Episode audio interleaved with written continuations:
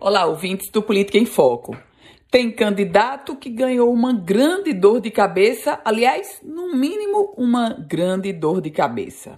Meus caros ouvintes, o Ministério Público Eleitoral já apresentou, até o momento, 50 ações de impugnação ao registro de candidatura no Rio Grande do Norte. Dessas, uma envolve um candidato a vice-governador, no caso, o ex-prefeito de Açu, Ivan Júnior. Outros 24 pedidos envolvem deputado estadual, 15 candidatos a deputado federal.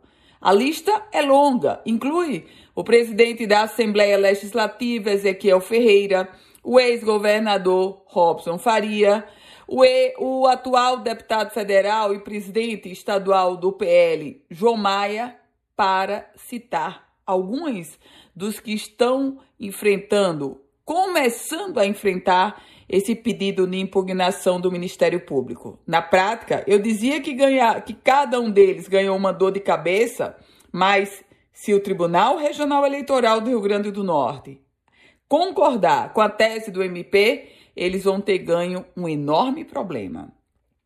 Essa fase agora da análise dos registros de candidatura por parte do Ministério Público Eleitoral é uma análise crucial. E se nós estivéssemos em um concurso público, eu diria, não é classificatória, mas é eliminatória. Portanto, agora é acompanhar os desdobramentos desses pedidos na Justiça Eleitoral, porque fatalmente nós vamos ter surpresas nos próximos dias. Eu volto com outras informações aqui no Política em Foco com Ana Ruth Dantas.